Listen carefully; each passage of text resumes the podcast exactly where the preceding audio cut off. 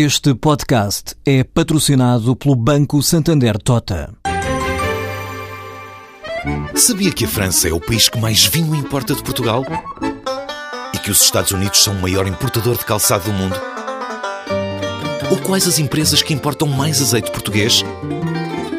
No portal Santander Trade, encontra todas as respostas para internacionalizar a sua empresa, desde mercados a procedimentos, redes de contactos e ferramentas para dinamizar a sua atividade exportadora. Descubra mais em santandertrade.com. Santander Tota, um banco para as suas ideias.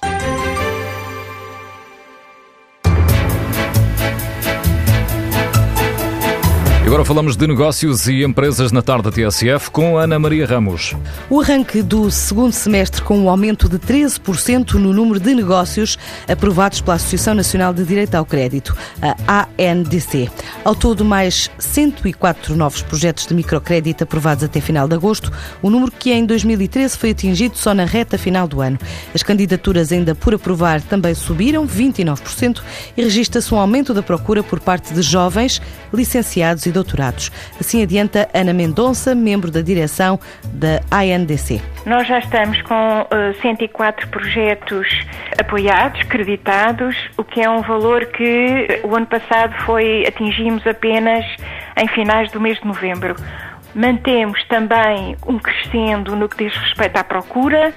Estamos com uma média de 140 contactos por mês. É evidente que nem todos resultam em projetos eh, concretos que vão para a frente. Tem subido o número de licenciados e de doutorados e a faixa etária com maior eh, incidência é entre os 30 e os 40 anos. No fundo, são pessoas que algumas até já têm alguma experiência profissional ou alguma formação numa área específica que, entretanto, ou porque ficaram desempregados ou porque têm muita dificuldade em encontrar eh, emprego, um novo emprego, resolvem, pronto, dedicar-se a, um, a um empreendimento por conta própria. Jovens com menos de 30 anos representam 32% do total de projetos aprovados, apesar da subida do escalão etário 41-50 anos e apesar do maior número de candidaturas ser da região de Lisboa e Val do Tejo, a liderança cabe atrás dos montes, representa 41% do total de projetos aprovados neste primeiro semestre, seguido da zona do Algarve.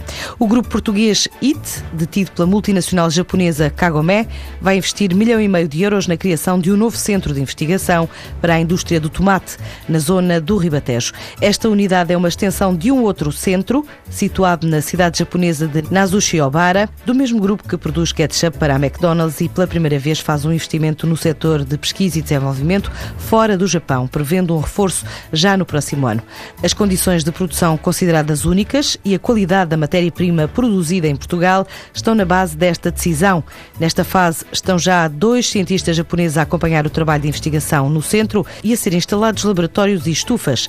A ideia é contratar mais dois investigadores portugueses para a planta industrial piloto que vai viabilizar trabalhos de investigação de novos produtos e processos. Portugal aumentou 37% as exportações para o Japão e em 2014 o setor do tomate estima alcançar uma produção de 1,6 milhões de toneladas, o que compara com o milhão de toneladas obtido há cerca de oito anos. Uma estratégia internacional para Angola, China, Macau, Timor e Moçambique está hoje a ser apresentada pela SRS Advogados. É um encontro na sede da empresa que reúne parceiros e especialistas de cada país onde a companhia já está presente.